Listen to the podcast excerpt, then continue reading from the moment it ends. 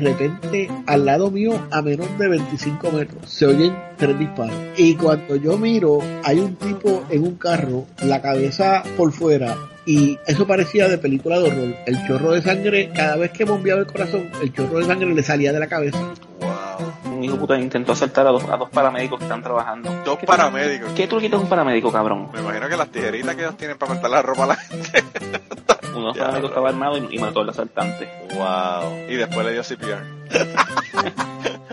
Bienvenidos al podcast cubano número 133. Esta semana, luego de haber hablado la semana pasada con Susan Soltero, tenemos historias contadas por ustedes, sin interrupciones, excepto las interrupciones mías.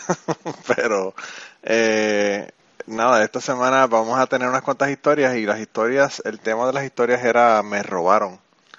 Eh, hay una de esas historias que realmente fue yo robé, ¿verdad? Pero bueno, eh, son historias relacionadas al robo.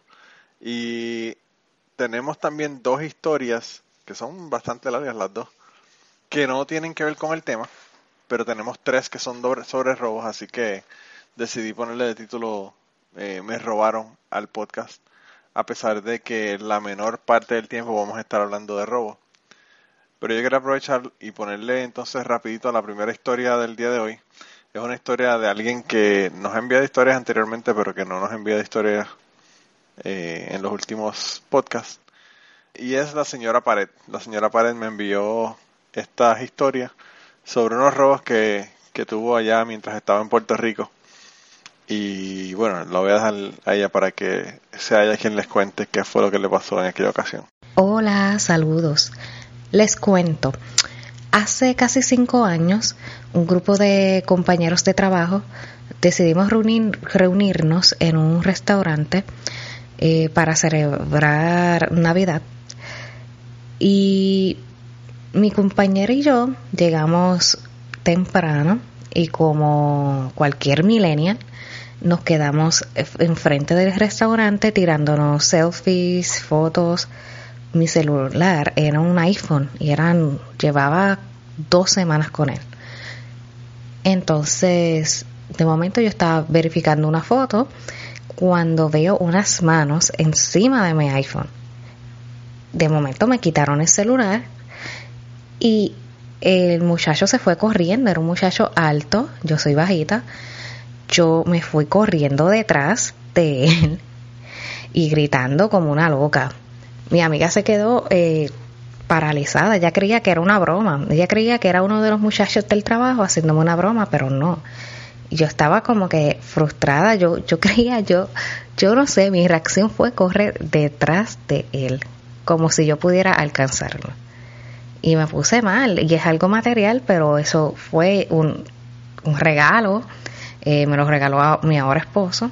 Llevaba dos semanas con él y como que yo sentía que no es justo o sea porque tú me lo quitas tú no trabajaste por ello o sea eh, yo no sé este mm, no sé no sé las razones por las por la que la gente quita lo ajeno.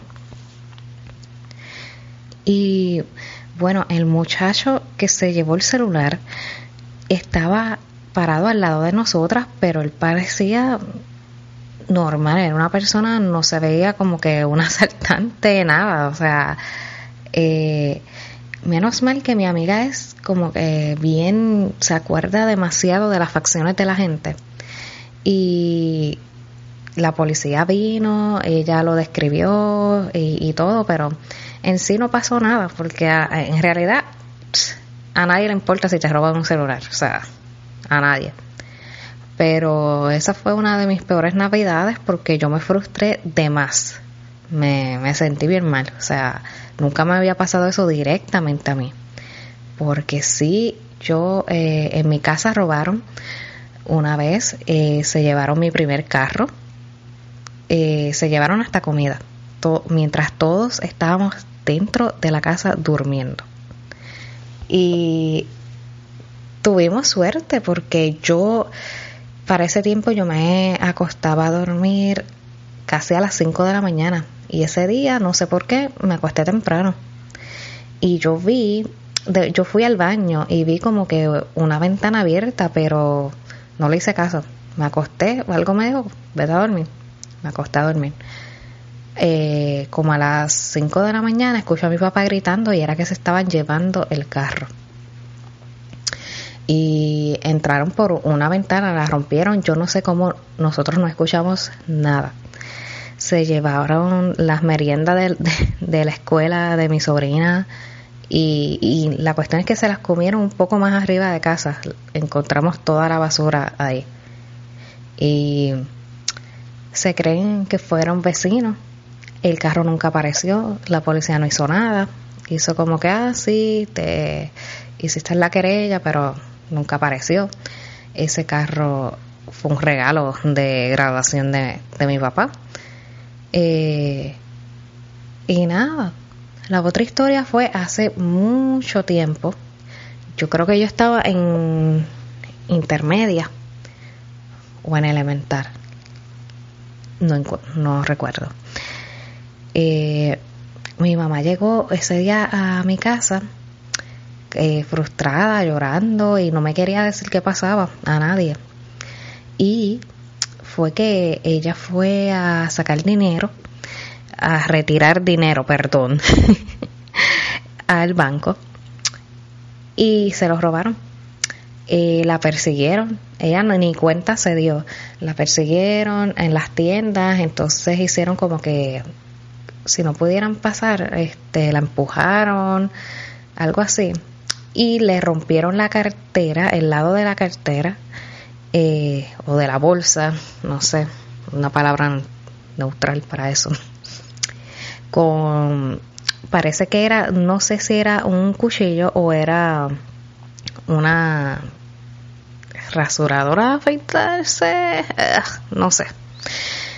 Eh, pero le rompieron la, la cartera y eh, le llevaron la wallet y el o el sobre no recuerdo que yo sí la wallet con mil dólares que ya había retirado para una emergencia que, que tenía un familiar eh, ella nunca eh, se dio cuenta. Ella pensaba que pues fue un accidente, que uno se le, eh, una señora se le tiró encima y como la que la empujó y le llevaron ese dinero. Nunca apareció.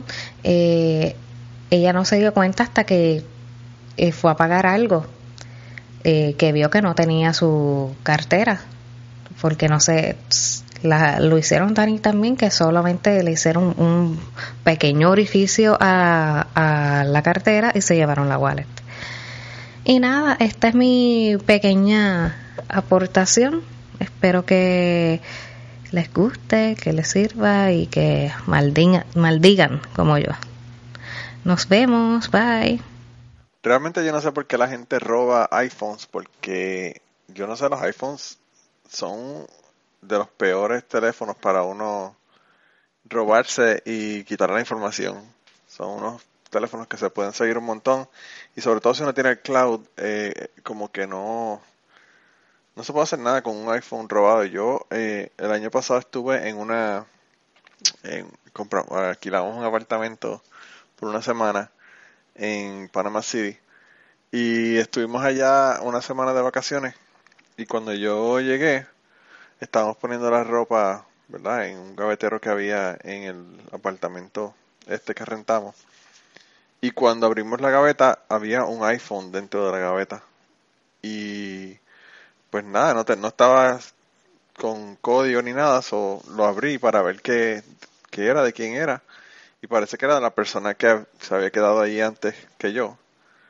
Eh, la persona realmente no tenía casi nada de información ni nada en el teléfono, casi no tenía ni apps, solamente tenía unas cuantas fotos y eso.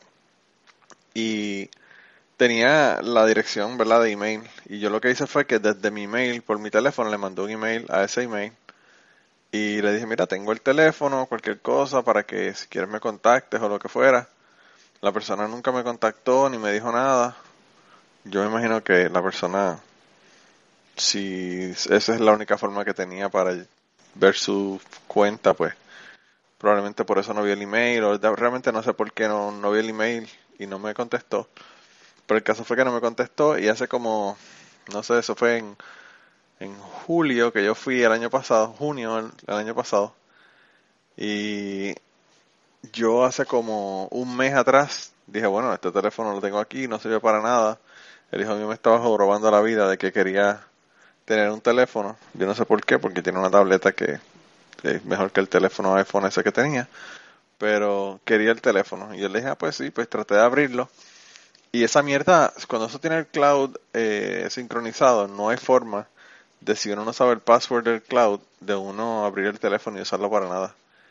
Así que nada, realmente el teléfono no sirvió para nada. Terminé, yo le dije, ¿tú quieres romper un teléfono? Y me, mi hijo estaba emocionado porque quería romper el teléfono. Y lo que hizo fue que le di el teléfono y le di un martillo y le dije, mira, rómpelo. Y cogió él, mi hijo, el teléfono y lo barató con un martillo. Eh, porque realmente no se puede hacer nada con el teléfono. Así que, eh, si se encuentra un iPhone, yo no sé, de verdad, traté de ver mi forma de cómo quitar las protecciones y todas las que vi o era pagando o eran métodos ilegales o era haciéndole jailbreak y tú no puedes hacer un jailbreak si no tienes el password del cloud así que tampoco pude con eso. Pero anyway el caso fue que el teléfono no, no sirvió para nada. Pero no sé de verdad realmente yo un teléfono iPhone no lo quiero ni que me lo regalen pero bueno eso yo sé que va a ser un comentario controversial con las personas que nos escuchan en el podcast. Pero nada, la, la segunda historia de esta semana es una historia que, nos envió Taino Maxwell. A Taino Maxwell yo estoy tratando de coordinar con él para que él esté un podcast conmigo completo. Y nada, hablemos y, todo, pero por ahora, pues van a tener que conformarse con la historia de él. Él nos envió una historia sobre un PlayStation. Y bueno, los voy a dejar para que él le cuente qué fue lo que pasó con ese PlayStation. Ok, Manolo, una historia de robo. Me da vergüenza en cojones, pero tengo, tengo una historia sobre robo. Ah, ya había dicho ya que yo de chamaquito me casé y todavía sigo con mi esposa. Pero en aquel tiempo que estábamos así empezando, que estábamos pinchamacos, somos unos ignorantes, ya, ya, ya me arrepiento de las cosas que hice. Que no es la gran cosa, no se asusten, tampoco es la gran mierda. Eh, una vez llego yo a trabajar cansado esposa cansada también, dice que no quiere hacer comida, yo tampoco quiero nada. So, había cobrado le digo, coño mujer, vámonos a Burger King que esté aquí al lado. Porque nos quedaba el Burger King, nos quedaba como, sé yo, como a dos, tres calles. Lo fuimos a pie. Entonces, en lo que llego allí, estoy haciendo la fila y qué sé yo veo una mesa vacía y un PlayStation 2. Para aquel tiempo te estoy hablando a que fueron los que para pagar salió el PlayStation que 2000, 2002, no más de 2004. Entonces, y yo me quedo mirando el odio PlayStation, nadie se le pega, la mesa está vacía. Yo tengo una idea de que el PlayStation está ahí porque al lado del edificio de Burger King el municipio tenía un tenía como un cibercafé donde tú ponías poner pues, el PlayStation, tenía internet toda esa pendejada. Podías jugar a las computadoras y toda esa mierda. Y yo supuse que ese PlayStation es de un chamaquito que, lo que lo, se lo había sacado de la casa, lo había puesto ahí para jugar con los panas, comía en Burger King y lo dejó en la mesa. Mira la mujer mía, sigue bajando la fila, el Burger King está lleno con cojones. Y le digo, si ese PlayStation no lo reclaman en menos de 30 segundos, me lo voy a llevar. Y la mujer mía me dice, que tú no te atreves. Y yo, ay, bendito. Ha cucado el diablo. Y no era por vicio, por nada, porque yo, no, yo, no, yo nunca he tenido vicio en mi vida, pero yo decía yo, si nadie reclama ese PlayStation, yo lo reclamo, me lo llevo para casa y juego con él. Y mi mujer pensaba que yo estaba vacilando. Saco los chavos que tienen en el bolsillo, se los doy a la mujer mía y le digo, pídeme un Whopper que me voy. Y dice, ¿cómo que te va? Me voy a llevar el jodido PlayStation. Pico, en serio, que me, que me pidas un Whopper que me voy. Que te encuentro de camino o, te regreso acá. Pero, pero, de, pero de que te encuentro, te encuentro. Saludo de la fila. Brinco un par de mesas. Agajo el PlayStation salgo por la puerta, todo el mundo se me queda mirando. yo sigo caminando duro, pero, pero caminando, corriate, como si fuera, como si fuera un adicto de droga que la va a vender para meterse algo. Y al ratito, mi mujer me contó después, que al ratito llegaron los chamaquitos. Ah, llegaron bien amotinados, llegaron cogiendo. Ay, el PlayStation no está, se lo robaron. Ay, se lo llevaron y la, la, gente que estaba ahí decía, yo vi un muchacho ahí que se lo voy y se lo llevo. yo bien cabrón que me había llevado el PlayStation. Y este, después la mujer mía bien avergonzada. no dijo nada, tampoco dijo, no va a decir que fui yo. Van, pide la comida y qué sé yo, sale. Yo voy a casa, yo bien asustado, llego, abro la puerta, tiro el PlayStation en el sillón me cambié ropa, olvídate, como si me hubiese robado un banco, bien cabrón, me quito la goja, me quito la camisa, me pongo otro tipo de ropa y voy subiendo para encontrarme con la mujer mía y la mujer mía se encuentra de camino bajando y me hace toda la historia. Me dice, yo no, me dice, yo no puedo creer que tú hayas hecho una mierda así. Yo dice, está en casa, lo prendí, funciona. y dice, claro que va a funcionar si los chamaquitos fueron a buscarlo. Y yo, en serio. Me dice, sí, mano, en serio, fueron a buscarlo. Y te digo cuál es, cuál qué es lo más cabrón de, la, de, de, esta historia, que todavía en el 2018, ya han pasado muchos años y yo todavía tengo en, Estados Unidos, todavía tengo el PlayStation metido entre una gaveta y a veces lo uso, pero todavía funciona. ya lo tengo, si eso fue robarte un PlayStation, entonces yo me robé un iPhone el año pasado. Porque más o menos lo mismo, llevarme algo que no estaba, que no era mío, ¿verdad? Pero bueno, eh, yo no sé, eso yo tengo que pasarlo por el sedazo de nuestros oyentes. Nuestros oyentes van a tener que usar el hashtag PlayStation y nos dice si ustedes creen que realmente lo que hizo el Dino Maxwell fue robarse el PlayStation o, o si no fue robarse el PlayStation. Yo pienso que como son las cosas en Puerto Rico, yo creo que ese PlayStation si no se lo llevaba a él, se lo iba a llevar a alguien más. Pero bueno, eso es mi, mi hipótesis de que hubiese ocurrido con el PlayStation si Dino Maxwell no se lo hubiese llevado. Pero bueno, eh, no sé. Yo esa es la primera historia de las que de las que son de gente robando.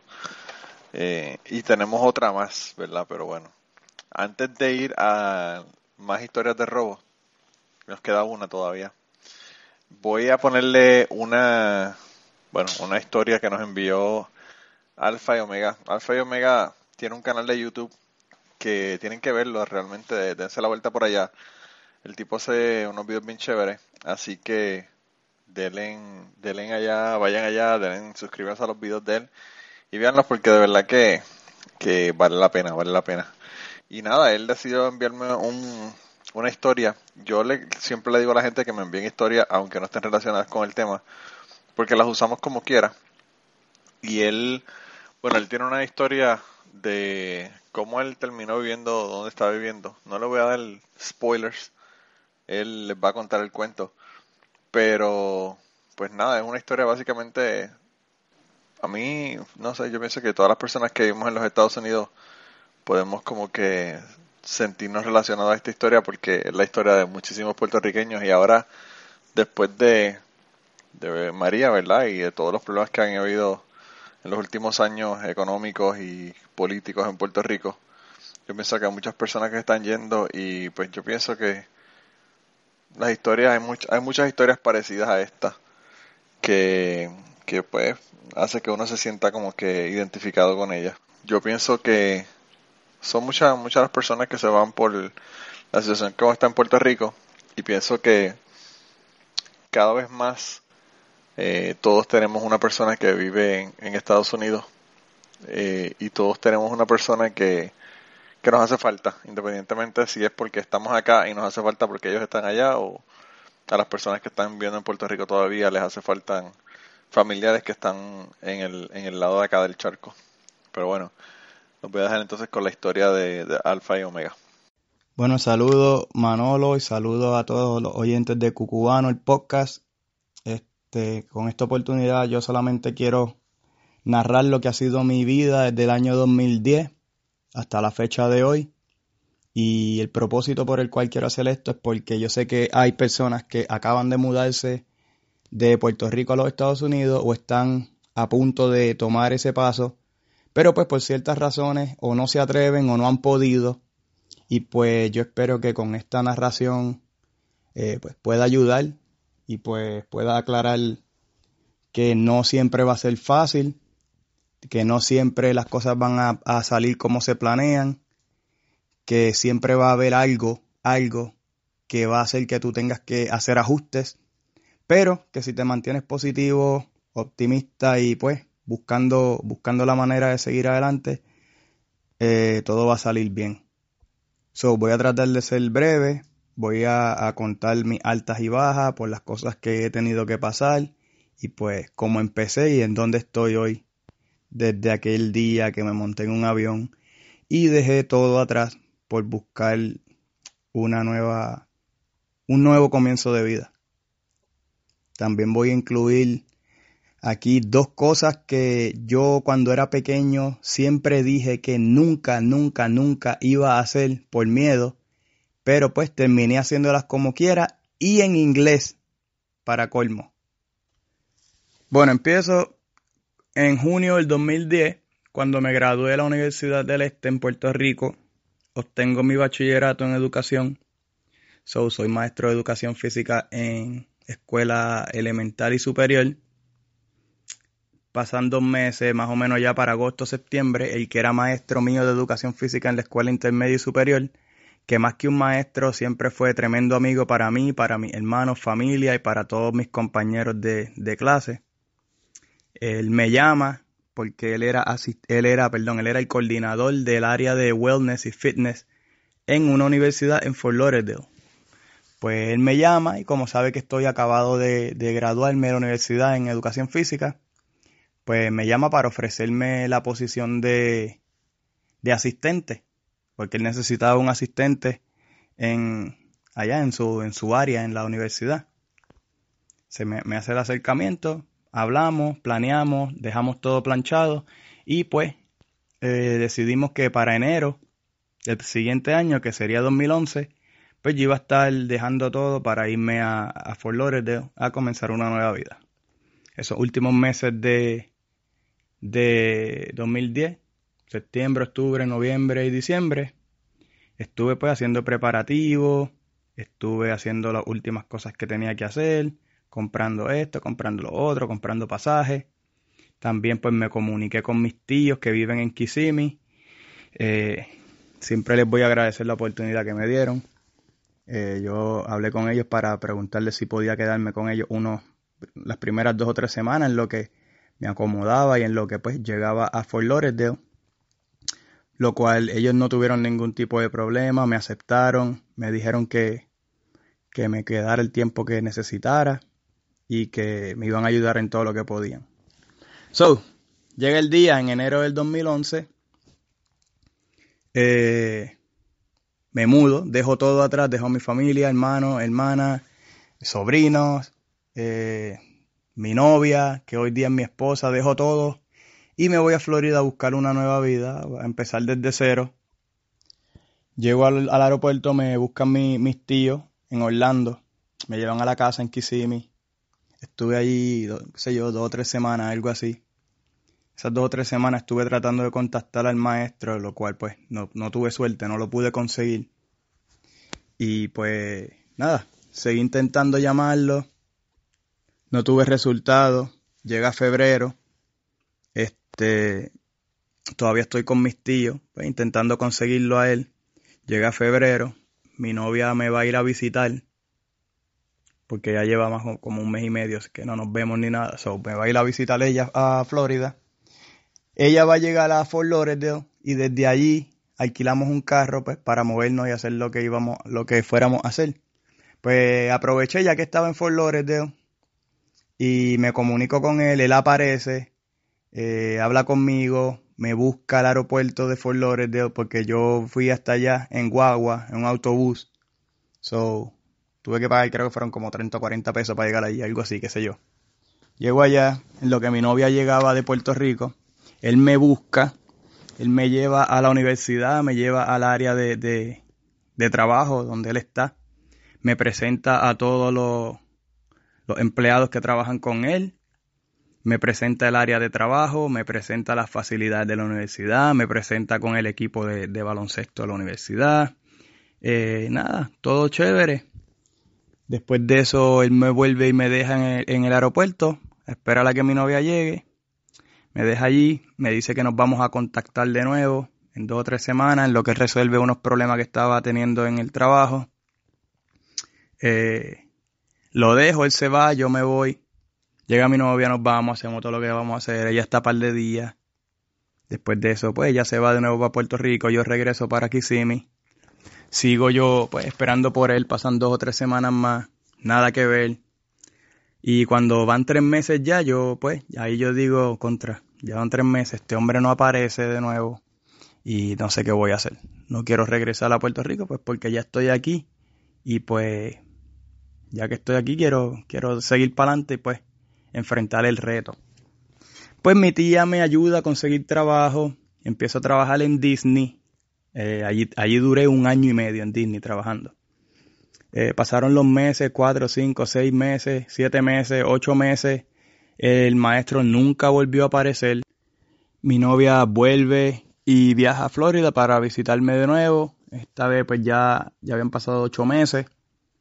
Pero esta vez la visita fue más bien para buscar apartamentos. O estábamos en busca de apartamentos pues para, para poder mudarnos juntos y comenzar desde cero también la vida de nosotros. Pues nada, fuimos a varios apartamentos, complejos de vivienda, eh, hicimos varias gestiones, hubo uno que estuvo, estábamos bien positivos y ellos estaban bien positivos en que pues nos iban a dar el apartamento, hicimos todo el papeleo, hicimos todo lo que debíamos hacer, nos fuimos, Después de eso, pues mi novia se regresó a Puerto Rico. Yo regresé de nuevo a Kissimmee, donde mis tíos. el maestro todavía no aparecía. Y pues yo seguía en casa de mis tíos y trabajando en Disney. So, pasan dos meses, ya a los 10 meses, a los 10 meses de, de yo haber llegado a Florida, eh, y dos meses después de la última visita de mi novia, pues nos llaman de los apartamentos, nos dan la luz verde y mi novia pues se muda de, de, Puerto Rico a Florida y yo me mudo pues de Kissimmee a Orlando. So ya mi novia y yo comenzamos a, desde cero en la ciudad de Orlando. Este, siempre le, le, doy gracias a, mi tía y a mi tío pues por esa oportunidad que me dieron porque de dos o tres semanas que se supone que, que yo iba a estar allí, ¿verdad? Pues se, se extendió todo hasta diez meses y pues ellos pues se hicieron cargo de mí por esos 10 meses, me ayudaron a buscar trabajo, me enseñaron a, cómo moverme en el área y pues siempre voy a estar agradecido de eso. So, me mudo para Orlando con mi novia, sigo trabajando en Disney, ella también se consigue un trabajo y estamos en esa, sigue pasando un tiempo, llega los 12 meses de yo haberme mudado de, de Puerto Rico, un año exactamente. Cuando cumplo un año de haber de haberme mudado de Puerto Rico, aparece el maestro por fin.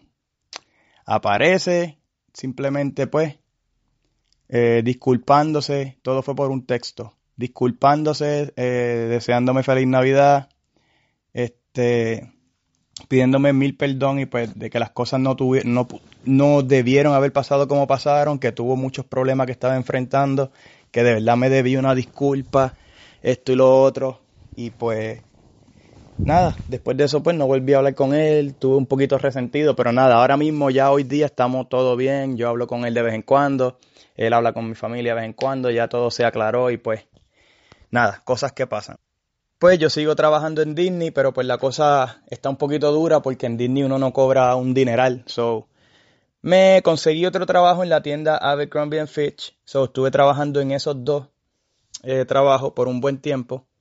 Después de eso pasó el año y medio de yo haber trabajado en Disney, pasan ciertas, ciertas situaciones en las cuales, pues, por las cuales tengo que renunciar de Disney. Me quedo solamente en Abercrombie Fitch, pero la cosa se sigue poniendo fea, pues porque no estoy cobrando un dineral. Y pues tenemos, tú sabes, biles que pagar, carro, apartamento, agua y luz. Y pues con lo, el dinero que teníamos era suficiente como para pagar, pero hasta ahí.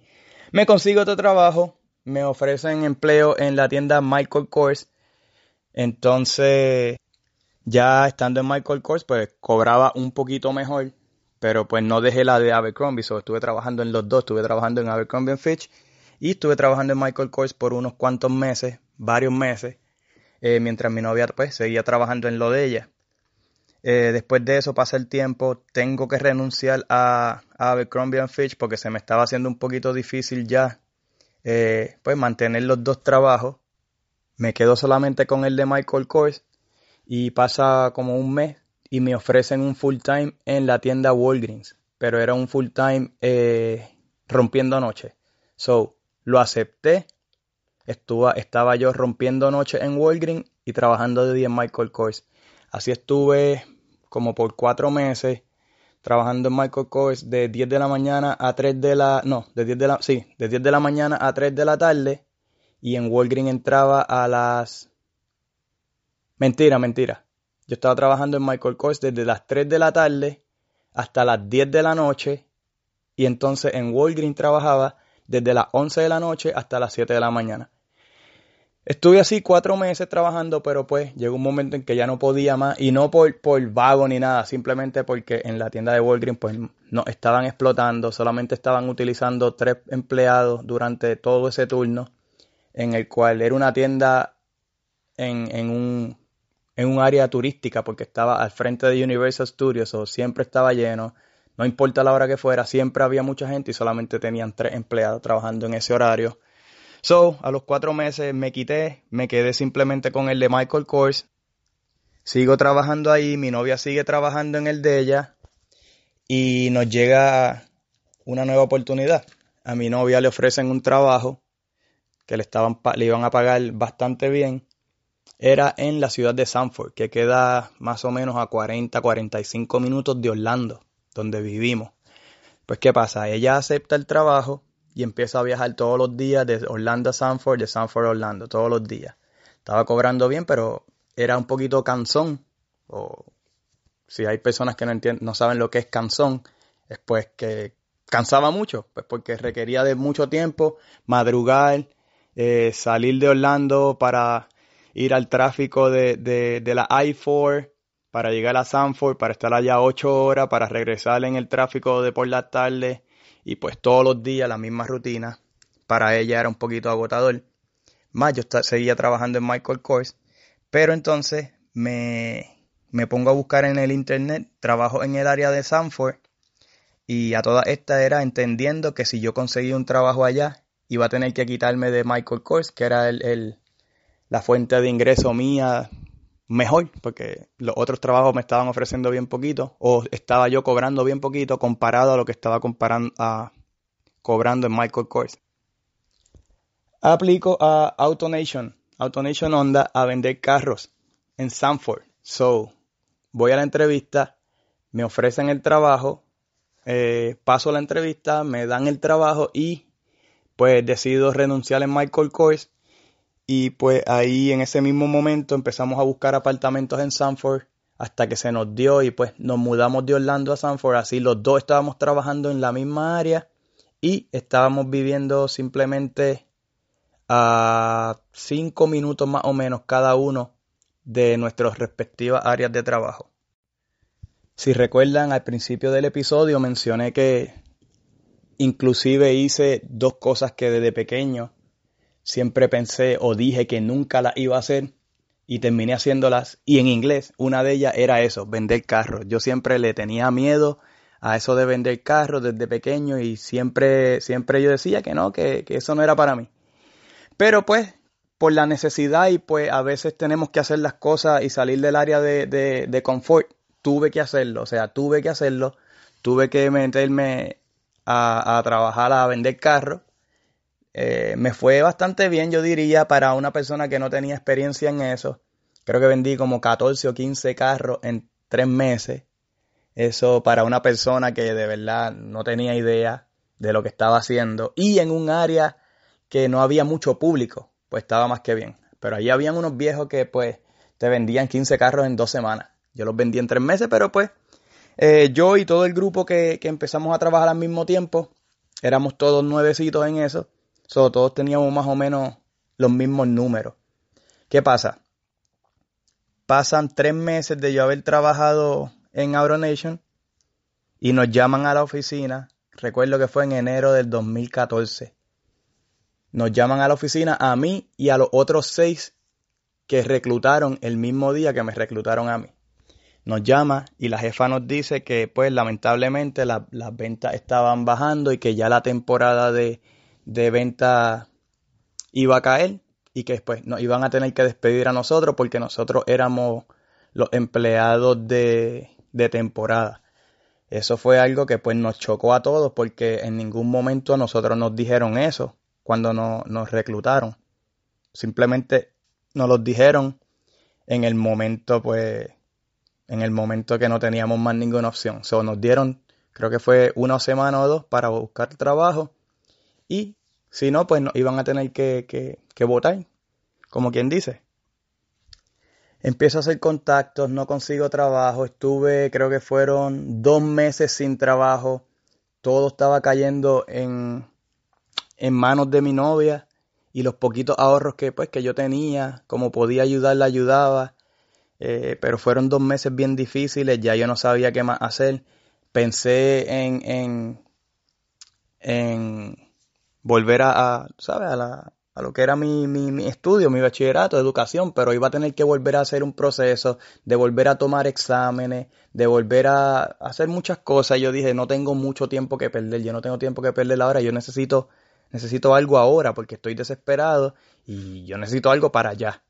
So, ahí fue cuando hice la segunda cosa que al principio dije que nunca pensé iba a hacer y terminé haciéndola aunque fuera en inglés. Yo siempre tuve miedo a pertenecer a cualquier tipo de ejército, especialmente si era en uno que no fuera mi idioma. So, allá fui yo a un reclutador, empecé a hablar con ellos, tomé el examen, eh, no lo pasé la primera vez.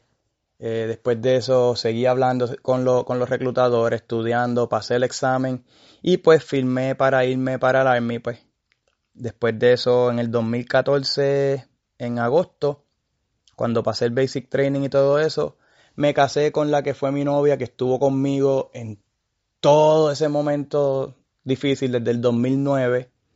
Eh, nos casamos en el 2014. Después nos fuimos para Alemania porque el Army me, me envió a Alemania por tres años. O estuve en Alemania desde el 2014 hasta el 2017 terminé mi, tiempo en Alemania y ahora estamos viviendo en Alaska desde septiembre del 2017. So, llevo seis meses más o menos aquí en Alaska y pues nos va bastante bien. Nada, esto fue en resumidas cuentas lo que ha sido mi vida desde el año 2010. Este, con esto simplemente quería llevar el mensaje de que pues muchas veces tenemos que pasar momentos bien difíciles, eh, muchas veces tenemos que salir de nuestra área de confort, muchas veces tenemos que estar disponibles a, todo lo que venga, siempre y cuando no sea algo que haga daño, siempre y cuando sea algo, tú sabes, que te va a ayudar a mejorar. Siempre hay que estar disponible a lo que sea, siempre hay que tener un plan B y un plan C, por si acaso el plan A no funciona, tiene, tener otro que, pues, que te resuelva. Eh, y lo más importante de todo es no rendirte y pues seguir adelante, seguir luchando y seguir buscando la manera de sobrevivir. Eh, muchas veces hay personas pues que no pueden más y se regresan de nuevo al país donde, de donde vienen. Otros pues no regresan y siguen luchando. La cosa es que cualquiera de las dos opciones que tú decidas hacer, eh, siempre ten en mente que lo estás haciendo por tu bien y porque vas a seguir buscando mejorar. Y pues, yo creo que eso es todo lo que, lo que, lo que quería hablar. Saludo de nuevo a Manolo, saludo a todos los oyentes de Cucubano. Eh, mi nombre es Héctor, ese es mi nombre verdadero, Héctor. Alguna gente me conoce por Twitter o YouTube como el Alfa y Omega. El Alfa y Omega no es porque yo me crea una persona sobrenatural o algo así, simplemente me gustó el nombre una vez y pues me lo puse. So, Saludos a todos, un abrazo desde Alaska. Sigan para adelante, no se quiten, las cosas van a mejorar. No siempre va a estar como está ahora. A los que están pensando dar el paso, hey, da el paso. Que lo, peor que puede pasar es que pues regreses de, en algún momento a, Puerto Rico o a donde quiera que, que sea el país donde estés. Pero si quieres dar el paso y tienes esa espinita ahí, ahí, ahí, tocándote el corazón todo el tiempo, hazlo, es lo mejor que puedes hacer, no pierdes nada. Intenta, eh, lucha cuando llegues allí, busca la, mejor manera de, sobrevivir y vas a estar bien. Comparando mi vida hoy, 2018, a como yo estaba viviendo en el 2010, puedo decir que estoy mucho, mucho mejor en todas las áreas. Desde emocional hasta financiera.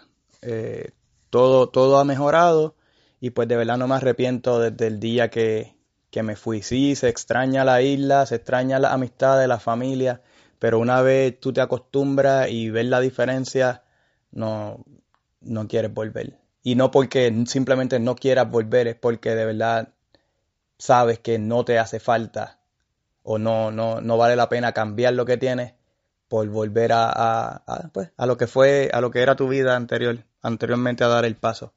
Pero nada, sigan para adelante, hagan lo que, lo que deben hacer y no tengan miedo. Saludos.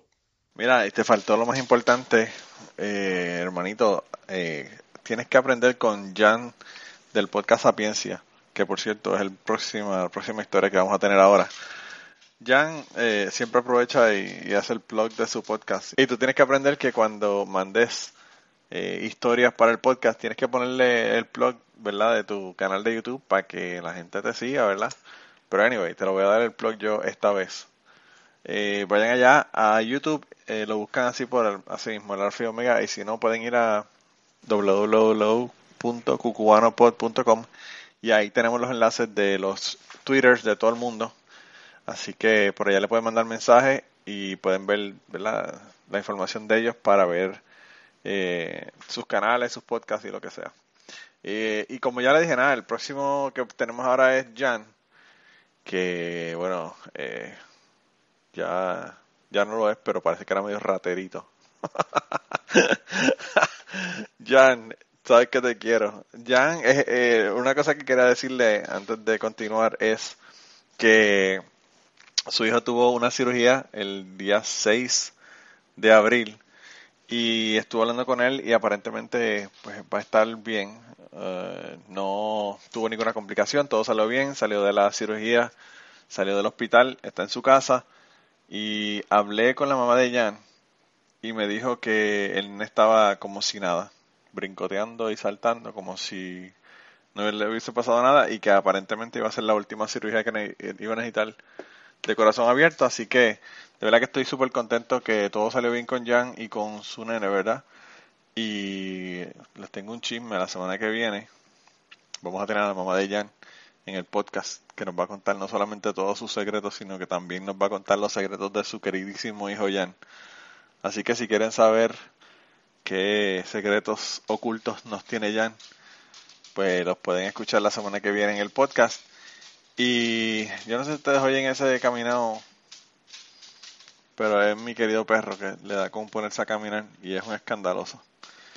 Pero anyway, eh, la próxima historia es de Jan, del podcast Sapiencia, dense la vuelta por allá, Sapiencia93 en Twitter. Y nada, lo buscan así mismo, eh, podcast Sapiencia, eh, en el mismo lugar donde ustedes están bajando este podcast. Y nada, él nos va a hacer una historia sobre, sobre robos. Y después de él lo que voy a hacer es que no le voy a decir nada más, sino que los voy a dejar ahí para que ustedes escuchen la próxima historia. La próxima historia después de Jan es una historia sobre huracanes.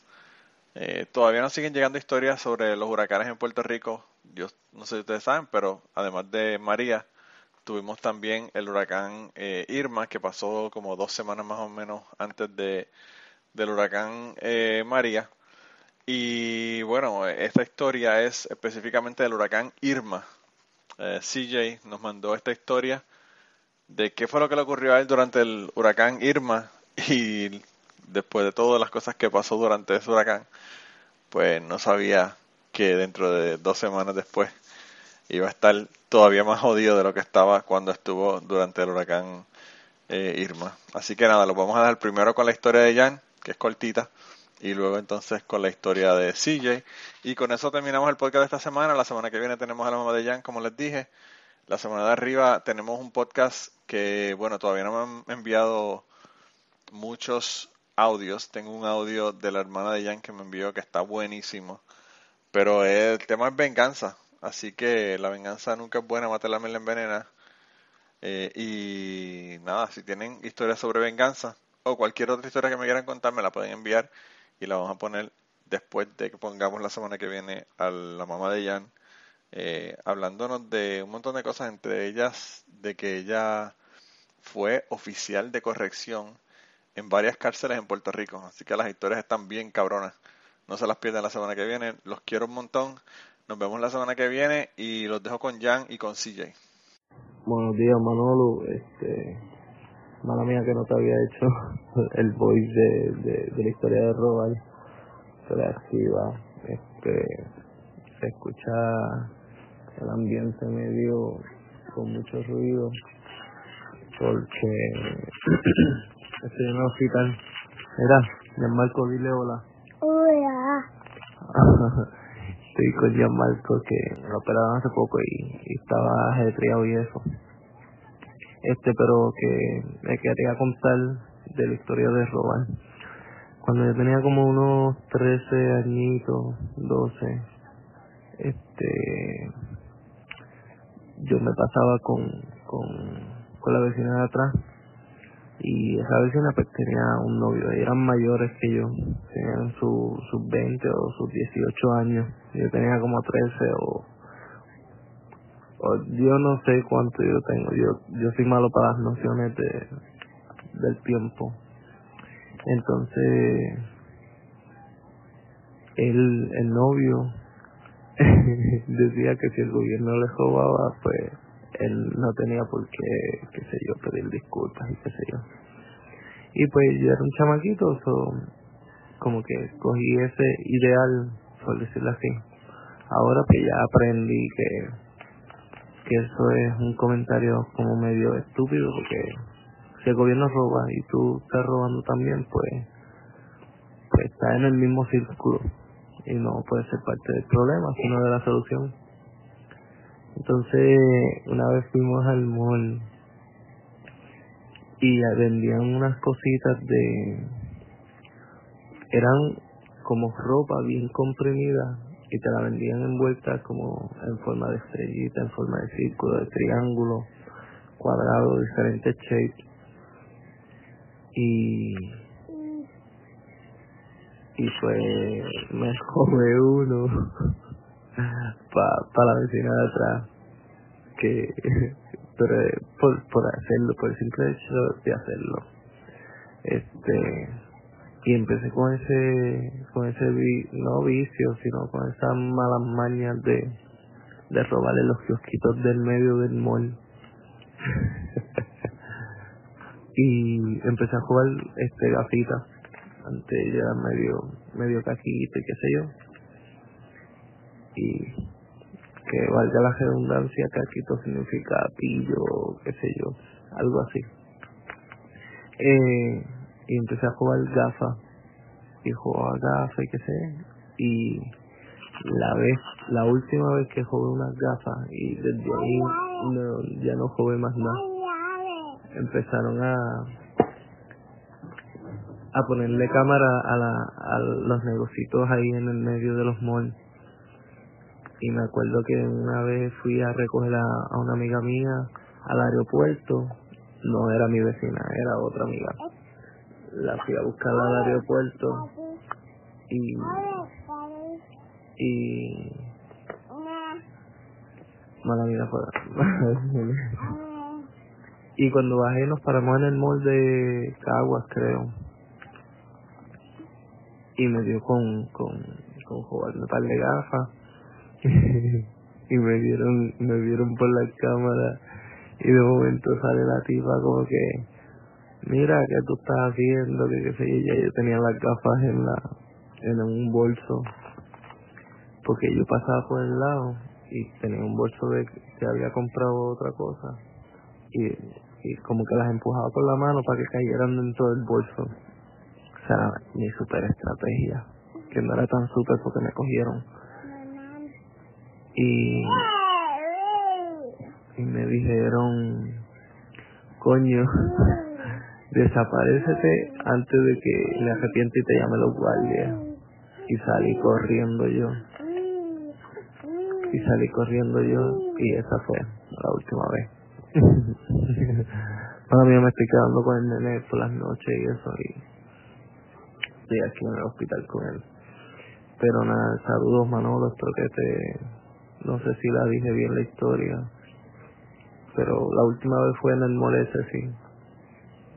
Y pues, eh, desde ahí ya no he vuelto a hacer más nada. Y yo creo que ahora eso me entró una perse cada vez que se pierde algo en cualquier sitio, hasta en mi propia casa, si se pierde algo, este, qué sé yo, cuando hay visita, qué sé yo, me marcó eso de, de, de mis años de joven, que, que cuando yo siento que algo se perdió, alguien está buscando algo que se perdió, yo digo, actúa como si no fueras tú, porque no fuiste tú. Y empiezo a actuar como, como alguien normal, pero sobreactúo. Y después me digo yo mismo como que, cabrón, te va, te vas a, se van a dar cuenta que estás actuando raro y van a decir que fuiste tú, aunque no fuiste tú. Y tengo una pelea mental de, de actuar como si no fuera yo o actuar normal, no sé cómo explicarlo, pero sí. Este, yo creo que eso me afectó, el, el jugar gafa, y ahora vivo con eso toda mi vida, siempre me siento culpable, siento que van a pensar que fui yo. Son, no lo hago, ya. Esa mierda me, me traumatizó. Nos vemos y, y espero pronto pasar por ahí, este, por, por polifonía, a ver la internet. Nada, saludos y, y suerte, éxito. Saludos Manolo, te habla CJ desde acá desde Puerto Rico, bueno, lo que queda de Puerto Rico luego de tantas malas rachas que llevamos, empezando desde el gobierno y, y terminando con María y, y nada, estamos aquí bregando, bregando, bregando. Eh, nada, quería contarte mi historia sobre, sobre mi viaje recientemente, exactamente antes del huracán María. Eh, para ser bien exacto, eh, fueron dos o tres semanas antes de, del huracán Irma. Pues para que esté en contexto, Irma fue primero que, que María, para aquellos que no lo saben. Para hacer el cuento largo corto, yo me encuentro en, la, en España, un viaje familiar, eh, vacaciones. Eh, tuve unos días en Madrid, otros días en Barcelona, pero en esta ocasión pues voy a regresar desde el aeropuerto de Madrid. Aproximadamente dos días antes de Madrid, eh, dos días antes de partir hacia Puerto, hacia Puerto Rico, haciendo escala en Miami, eh, más o menos dos días antes recibo una notificación vía correo electrónico indicándome que el pasaje hacia Miami, eh, porque hacía escala o layover o como se diga, en, en, en Miami. Entonces, eh, pues recibo la notificación indicando que el, via que el viaje iba a ser cancelado, había sido cancelado para el próximo día, pues por razones de climatológicos, atmosféricos. Fue porque había, estaba el problema del huracán Irma que estaba pasando por Puerto Rico, que eventualmente iba a pasar por Florida. Pues nada, yo caigo en un, un pequeño estrés eh, junto a mi familia porque, pues nada, eh, nosotros habíamos sacado un presupuesto para los hoteles de, de España y pues aquellos que han viajado a España, ¿no? Eh, saben que por lo menos el hotel que yo me quedé no era nada barato, pues, pues habíamos sacado el presupuesto para ese hotel. Pero día adicionales, pues nos iba a, salir un billete, nos iba a salir caro. O...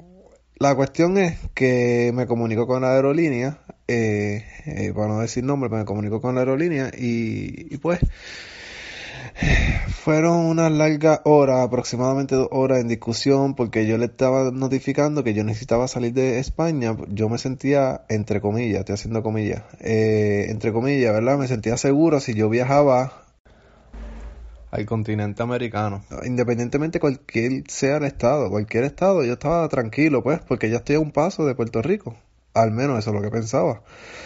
Pues entre y Direte estuve peleando con ellos porque ellos me querían cobrar y demás y yo exigía que no me podían cobrar pues porque el que estaba cancelando el viaje no era yo, eran ellos. Pues por X o Y razón, ellos eran los que lo estaban eh, cancelando, so que ellos no me tenían que cobrar.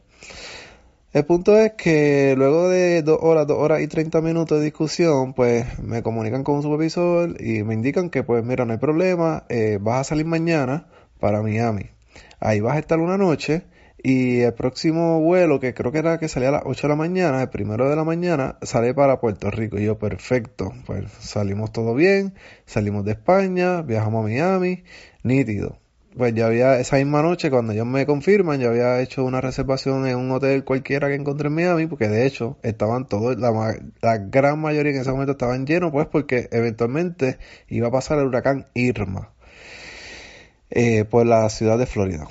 la cuestión fue que, que cuando, cuando viajamos a Miami, llegamos, todo nítido, eh, hacemos el check-in en el hotel, entramos, ahí empezamos a ver noticias de que en los preparativos y demás en la ciudad de Florida fue un caos, que, que no había gasolina, que no había esto y lo otro, la gente estaba subiendo hacia el norte pues porque pensaban que habían dicho que desalojaran el área de Miami y, y pues nada, yo nosotros como que estábamos tranquilos porque nada, teníamos vuelo la próxima noche y íbamos a estar una noche ahí en Miami y al próximo día pues nosotros teníamos vuelo temprano en la mañana. Pues entonces esa noche nosotros pues descansando y eh, viendo noticias eh, recibimos una notificación nuevamente de que el vuelo que teníamos asignado a las 8 de la mañana había sido nuevamente cancelado.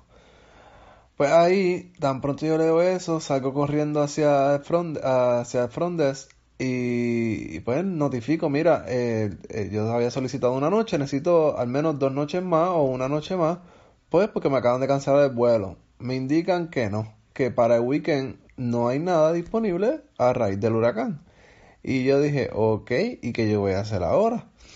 Pues yo rápido me meto a internet, tratar de buscar hoteles en todo Miami. Efectivamente, no había nada disponible, nada, nada, absolutamente nada. Pues yo dije, pues el plan B es llegar temprano al aeropuerto, más temprano de, lo usual, y tratar de conseguir un vuelo, un vuelo para Puerto Rico, cualquiera que esté disponible. Eh, que eventualmente fue mi error, debía haber cogido otro estado, pero nada, Anyway, quería pues llegar a mi casa, a Puerto Rico. Pues nada, ese próximo día pues nos levantamos súper temprano, llegamos a eso de 7 y 30, 8 de la mañana al aeropuerto, ya pues no teníamos vuelo, eh, pues ahí conseguimos un vuelo al mediodía, pues llega, ahí hicimos todos los trámites, el aeropuerto estaba súper full, súper full. O sea, gente viajando para todos los lados de Estados Unidos, vuelos cancelándose, todo lo que era para, para, el, para el Caribe, todo eso estaba cancelado. Eh, por, el, por el, por el, o sea, que venía subiendo Irma. Entonces, pues nada, nosotros pues teníamos vuelo ya para las 12, 12 y media más o menos del mediodía. Y cuando llega a las dos y media, el vuelo lo cancelan, lo cambian para las 3, luego de las 3 lo cancelan, sigue así sucesivamente, 3, 4, luego lo cancelan a las 4, luego a las 5, a las 6, a las 7. Para hacerte el cuento un poco más corto, a la medianoche aún nosotros estábamos en el aeropuerto, esperando porque había un grupo grande de puertorriqueños que queríamos viajar a Puerto Rico eh, para salir de Florida. Pues cuando nos seguimos enterando que lo seguían cancelando y cancelando y cancelando, o sea, los puertorriqueños todos se, se pusieron en tribuna, se molestaron o no sé cómo decirle en otras palabras para que me entiendan. La cuestión es que nos molestamos bien brutal. Eh, la persona encargada nota eh, nota que nosotros estábamos bien molestos, le estábamos haciéndole muchas preguntas y demás, que de hecho yo tengo hasta grabaciones de lo que, de lo que sucedió allí, visuales. Y, y la persona nos notifica, mira, le, voy a hacer claro, la persona, en este caso te estoy hablando de la persona de la aerolínea, nos notifica. Lo que sucede es lo siguiente, aquí está el piloto, que en efecto el piloto estaba en el counter, presente allí, y aquí al lado hay una zafata. Solamente lo que hay es un piloto y una zafata.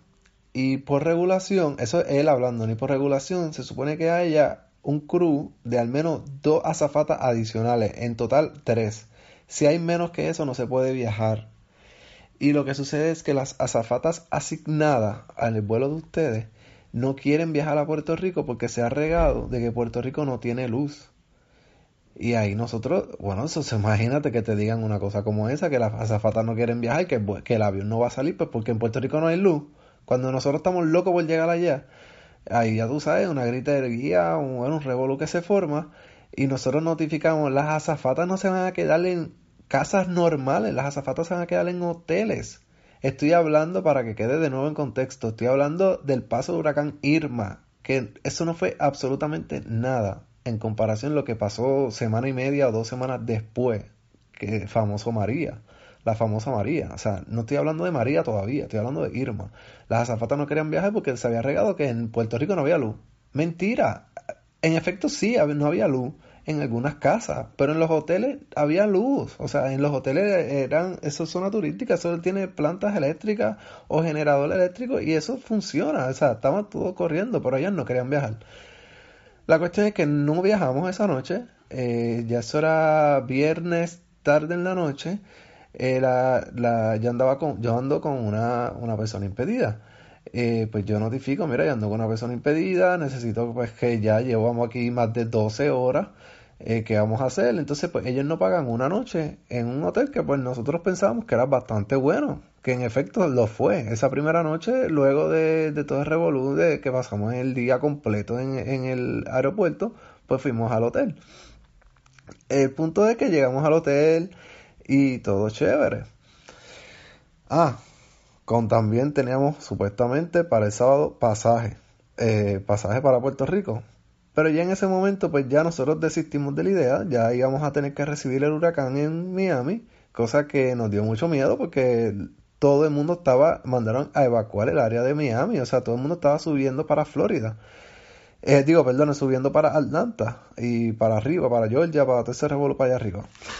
Entonces, pues nos quedamos en, en el aeropuerto, eh, perdón, en el hotel que nos asignan.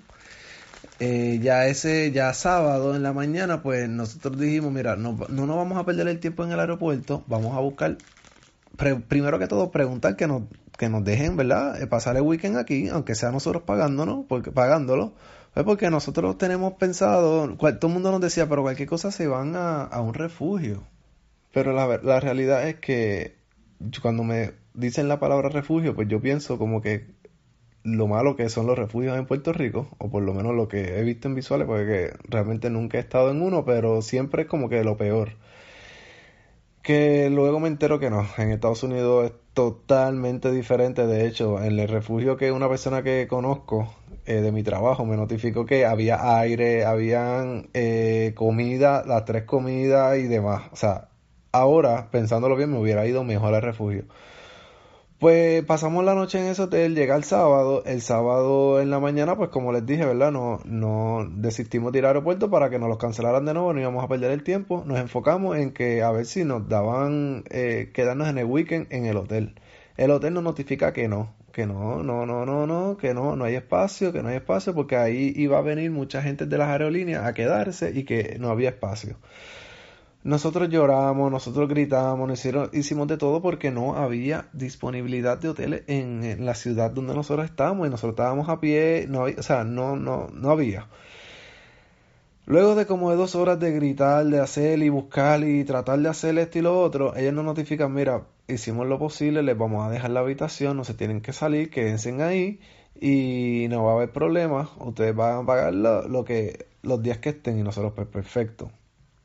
Pues ok, pasa el huracán Mari, eh, perdóname, pasa el huracán Irma por, por la ciudad de Miami y, y todo el revolú que todo el mundo sabe, que realmente no azotó tanto como inicialmente habían dicho, porque como que se fue para un poco más al oeste, y pues no azotó como inicialmente habían dicho, que iba a azotar tan fuerte como... La cuestión fue que no, no azotó tanto. Pero se llevó la luz, eh, nosotros tuvimos desde el viernes en la noche eh, hasta lunes en ese hotel. Sábado en la noche, si no me equivoco, sábado en la noche, temprano domingo y durante el domingo era que estaba pasando el huracán.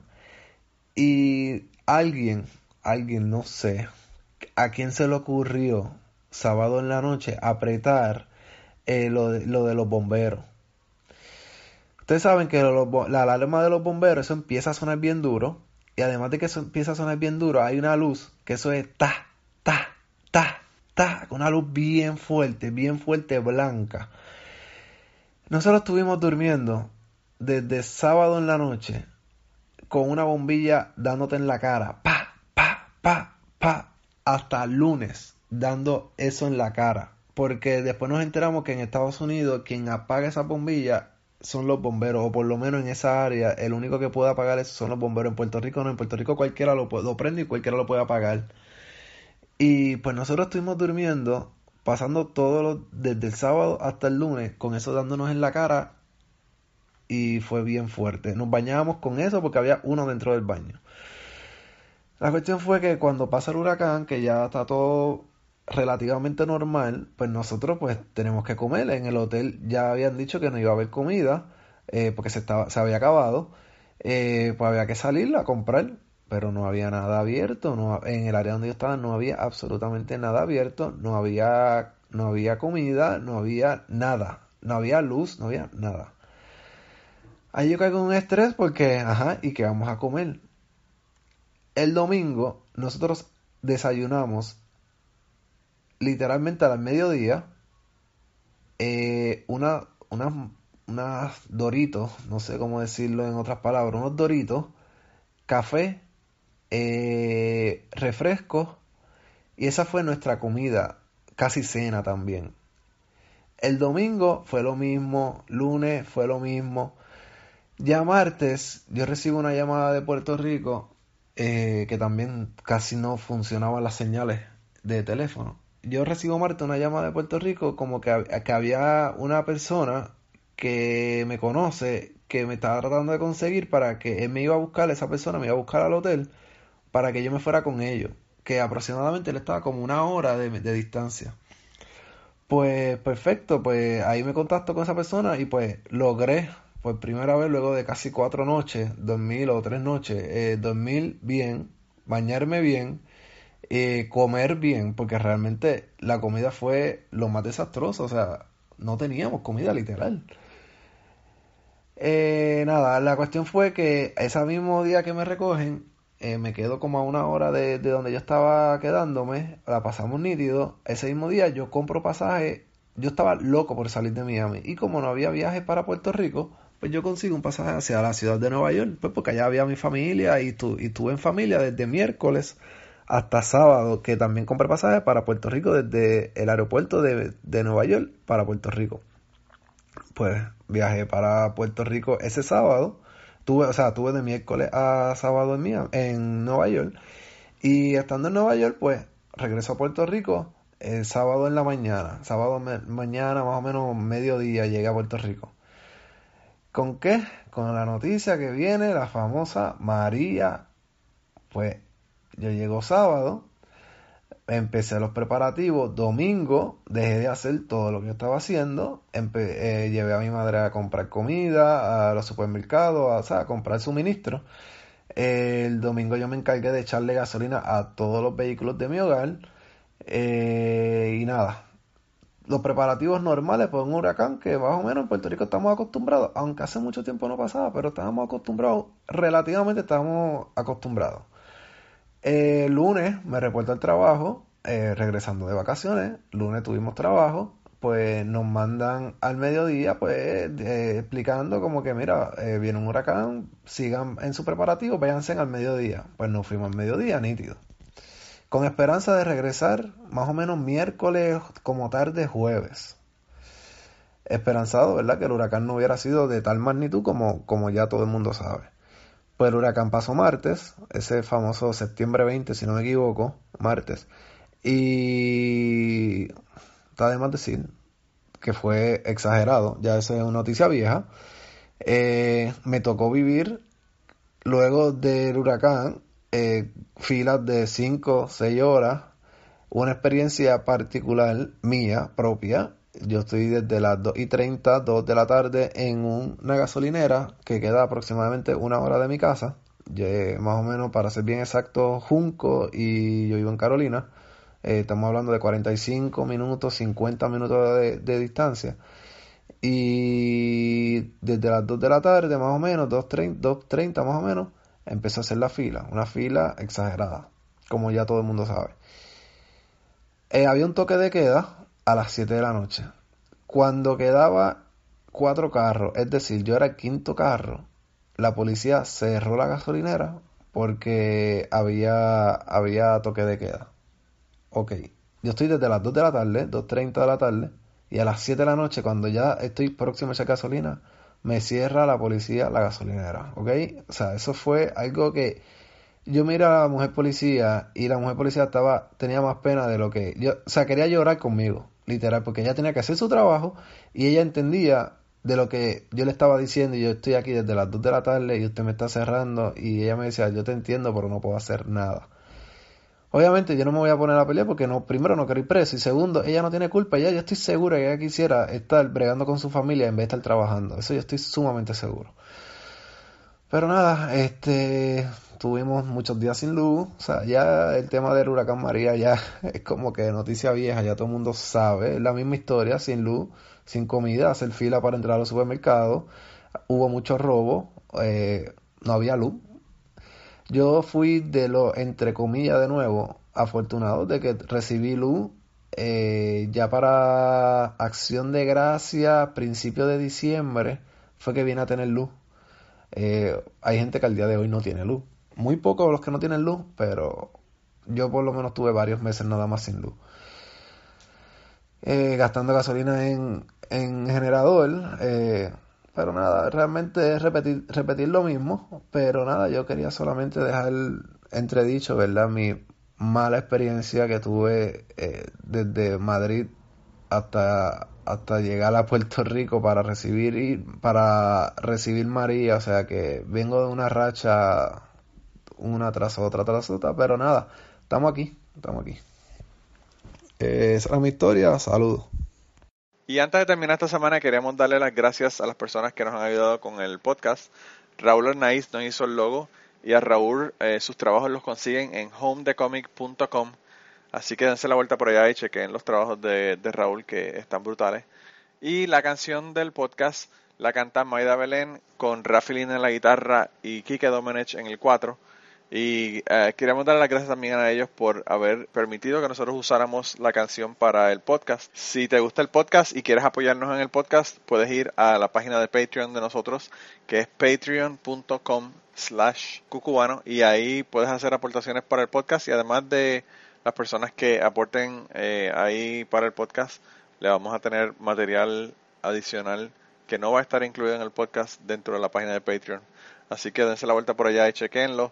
Gracias por habernos apoyado, gracias por recomendar el podcast, gracias por contarles a su abuela, a su tía, a su mamá y a sus amistades. Gracias por darnos follow en Twitter, porque tenemos muchas personas que nos escriben todas las semanas y queremos darle las gracias a ustedes también, porque sin ustedes realmente, pues para qué vamos a grabar el podcast. Y nada, con eso los dejamos, se cuidan un montón y nos vemos prontito. Y antes de terminar esta semana queremos darle las gracias a las personas que nos han ayudado con el podcast.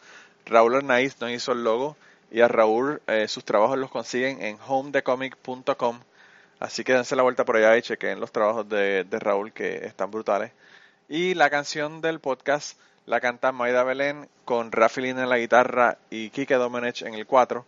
Y eh, queremos dar las gracias también a ellos por haber permitido que nosotros usáramos la canción para el podcast. Si te gusta el podcast y quieres apoyarnos en el podcast, puedes ir a la página de Patreon de nosotros, que es patreon.com slash cucubano y ahí puedes hacer aportaciones para el podcast y además de las personas que aporten eh, ahí para el podcast, le vamos a tener material adicional que no va a estar incluido en el podcast dentro de la página de Patreon. Así que dense la vuelta por allá y chequenlo.